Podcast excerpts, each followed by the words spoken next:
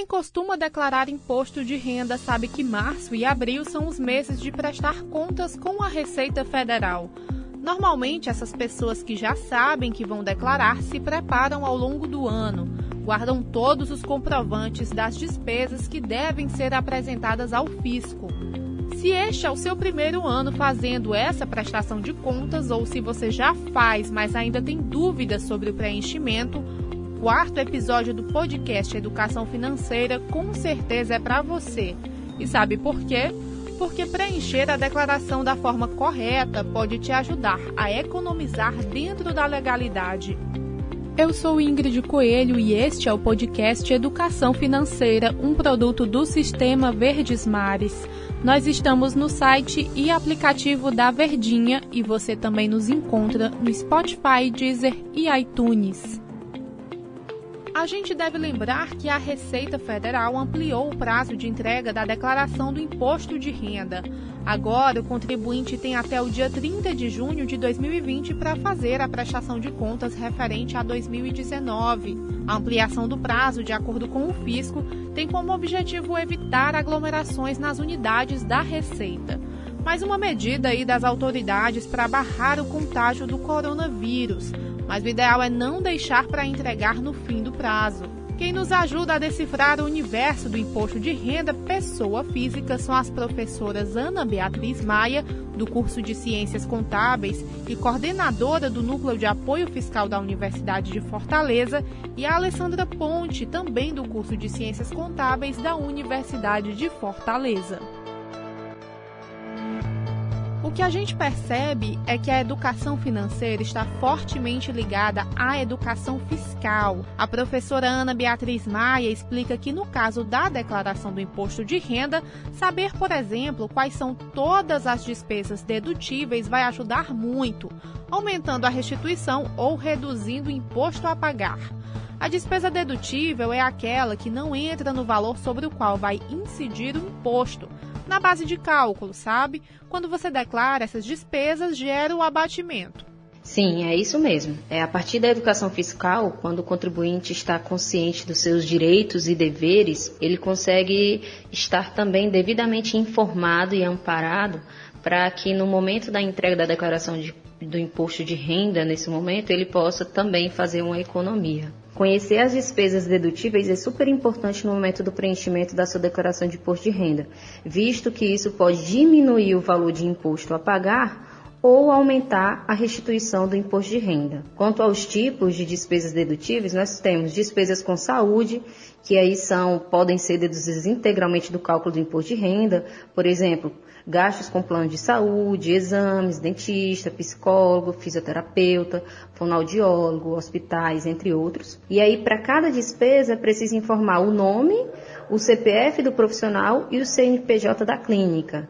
Além disso, é preciso informar o valor pago na aba Pagamentos Efetuados. Outro exemplo que a gente tem são as despesas com educação, como despesas com instrução, né? Gastos referente à educação infantil, uh, creche, pré-escola, ensino fundamental, ensino médio, educação superior, seja graduação ou pós-graduação, e educação profissional, ensino técnico e tecnológico, seja do próprio contribuinte ou dos seus dependentes. Mas é importante ressaltar que, diferente das despesas com saúde, essas despesas, esses gastos com educação têm um limite para a dedução.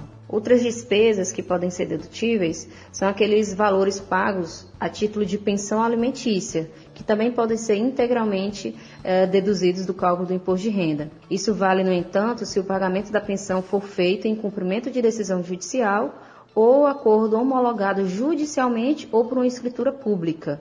E aí vale ressaltar que quem recebe a pensão, no entanto, está sujeito à tributação. Quanto a despesas relativas à previdência social, elas também podem ser abatidas integralmente do cálculo do imposto de renda, seja a previdência social oficial de União, de estados ou municípios.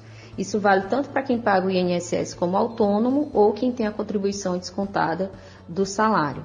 Vale ressaltar que para quem tem a carteira assinada e recebe da empresa o informe de rendimentos, esse valor vem discriminado lá no informe de rendimentos na linha Contribuição Previdenciária Oficial. modelo completo da declaração do imposto de renda é possível abater até R$ 3.561,50 nas despesas com educação. Vale a gente destacar que quando o assunto é imposto de renda, é preciso estar sempre atento. O que foi regra em outros anos não necessariamente vai continuar valendo agora. Este ano, quem possui certificação digital, por exemplo, vai ter a declaração automaticamente pré-preenchida. Mas nem de longe essa foi a alteração no Imposto de Renda 2020 mais comentada. A principal mudança para os contribuintes é que as despesas patronais com empregados domésticos não poderão mais entrar como despesa dedutível. No que tange às despesas que não são mais dedutíveis nessa declaração de 2020, cabe ressaltar o pagamento de INSS a empregados domésticos. A dedução dos gastos dos patrões com a previdência de empregados domésticos não é mais permitida a partir dessa declaração. Desde o ano passado é obrigatória a inclusão de todos os dependentes na declaração do imposto de renda. A professora Alessandra Ponte explica que o contribuinte, além de deduzir os próprios gastos com saúde e educação, pode fazer o mesmo com essas despesas dos filhos. Mas atenção, qualquer errinho na hora de preencher os dados vai levar o contribuinte à malha fina da Receita Federal. E aí a economia vai acabar virando prejuízo. Multa de 20% do imposto que deixou de ser recolhido por causa do erro, claro, dependendo da falha cometida. Bom, incluir os dependentes, né, filhos na declaração é necessário e é correto e ajuda você a diminuir o imposto a pagar. Porque você coloca nos dependentes, você, além de ter um valor por dependente para abater da sua declaração, você ainda teria as despesas desse dependente para diminuir o valor do seu imposto a pagar. Porque quanto mais despesas você tiver, principalmente na declaração completa, menos né, imposto vai dar a pagar, seja o que você reteve, você vai ter uma restituição, ou caso você não tenha pago, pagar o mínimo possível, certo? E as despesas que obrigatoriamente tem que constar na declaração por dependente seria gasto com escola, com saúde, que é médico, dentista, plano de saúde, fisioterapeuta. Tudo isso você pode incluir dentro da sua declaração e referente aos seus dependentes. Uma questão importante é que as escolinhas, assim, futebol, né, inglês, esse tipo de, de, de despesa, de gasto com educação, é, não faz parte das dedutibilidades, tá certo? Você reparou que ao longo desse episódio a gente mencionou aqui as expressões declaração completa e simplificada uma dúvida que é bem comum entre os contribuintes, principalmente de primeira viagem, é justamente sobre qual modelo é mais interessante. A resposta é: depende. Normalmente, os especialistas recomendam a declaração no modelo simplificado para quem possui poucas despesas dedutíveis. Se a sua situação está mais próxima do que a professora Alessandra mencionou, muitas despesas dedutíveis do próprio contribuinte e dos dependentes, Talvez seja ideal escolher o modelo completo. Optar corretamente também pode levar o contribuinte a economizar. A diferença entre o modelo simplificado e o modelo completo, né, vai em relação ao tanto de despesa que você tem. Se você é uma pessoa que gasta muito com saúde, dentista, com educação, mesmo limitado aos R$ 3.600 mais ou menos, mas você tem dependentes e tudo mais, isso daí vai lhe dar um, um valor de despesa considerável. Quando a gente vai para o desconto simplificado, o valor da despesa é limitado a 16.600 e alguma coisa. Então, se você gasta mais que 17 mil, vale mais a pena você ir para completa. Se você gasta menos de 17, o ideal é que você faça pelo simplificado, porque aí você teria o desconto simplificado, né? Que, que a Receita já lhe diz, já lhe proporciona mais ou menos 17 mil de despesa. Tá certo? Então, a avaliação é essa. Só que hoje, quando você preenche a declaração, lá você consegue ver, ele simula e dá o resultado das duas situações, completo e simplificado. Então, à medida que você vai preenchendo essa declaração, você já consegue perceber qual o melhor regime para você utilizar. Bom, para que o programa da declaração mostre como fica a sua restituição ou o seu imposto a pagar no momento de preencher, Basta acessar a janela Opção pela Tributação. Você é casado ou vive em uma união estável? Também é importante avaliar cuidadosamente se vale a pena ou não incluir o marido ou a mulher na declaração. Isso com certeza vai ter um impacto na restituição ou imposto a pagar do contribuinte. A inclusão do cônjuge na declaração vai depender se é vantajoso ou não. Vai depender daquela questão de termos despesas entre um cônjuge e outro, certo? E, e aí a junção das rendas e o imposto a mais que vai dar pela essa junção, né?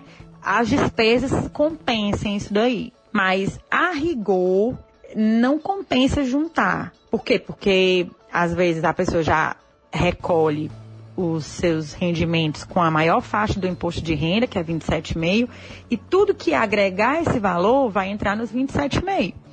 Então, o que, que vai acontecer? Eu vou ter mais imposto a pagar do que a progressividade individual de cada pessoa, né? Então, realmente só vai valer a pena se tiver muita despesa que compense essa junção de, de, dos dois contribuintes. Senão, do contrário, não necessariamente vale a pena, tá certo?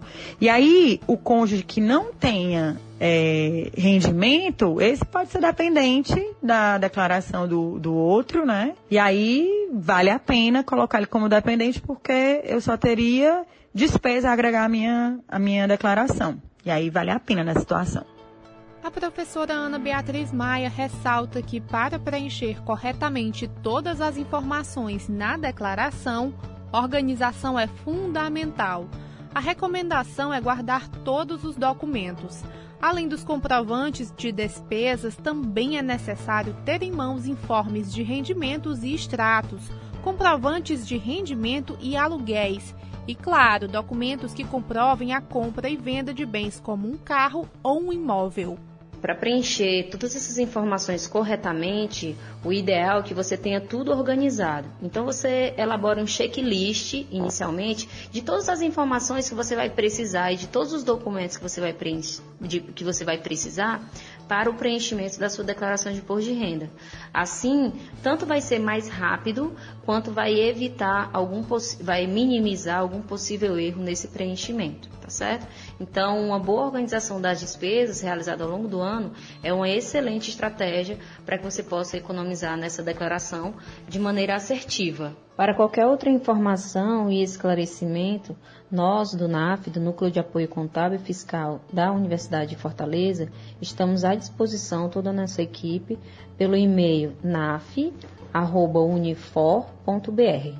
Vou repetir: naf N-A-F unifor.br. Como a gente mencionou antes, a Receita Federal ampliou o prazo para a entrega da declaração, mas o ideal é nunca deixar para a última hora. A pressa na hora de preencher os dados pode levar o contribuinte ao erro, e como você já sabe, o erro pode custar caro. Nesse caso, então, vale sempre lembrar: mais do que nunca, a pressa é inimiga da perfeição. Lembrando também que caso você tenha imposto a restituir, nada como receber antes, logo. Ainda mais nesse momento de tanta incerteza na economia, qualquer dinheiro extra é bem-vindo. Apesar da ampliação no prazo para a entrega, a Receita Federal manteve as datas de liberação dos lotes de restituição. Este ano são cinco lotes distribuídos de maio a setembro. Quem está com o orçamento um pouco mais folgado, digamos assim, pode usar o dinheiro da restituição para criar uma reserva financeira ou para reforçar uma reserva que já existe. Sobre isso, você pode conferir boas dicas no nosso primeiro episódio, que teve como tema reserva financeira. Mas se você está aí sorteando qual dívida vai pagar primeiro, esse dinheiro pode desafogar o orçamento, pode te ajudar a renegociar algum débito. Sobre isso, ouve lá o nosso terceiro podcast Educação Financeira sobre estratégias de renegociação de dívidas. E este foi o último episódio da primeira temporada do Educação Financeira. Se você está conhecendo a gente agora, não deixa de maratonar os nossos últimos podcasts e conferir todos os nossos conteúdos multiplataforma sobre finanças pessoais no site diariodonordeste.com.br. Até a próxima temporada! Educação financeira. Apoio. Governo do Ceará. Novas ideias. Novas conquistas. E Universidade de Fortaleza. Investindo na sua educação financeira.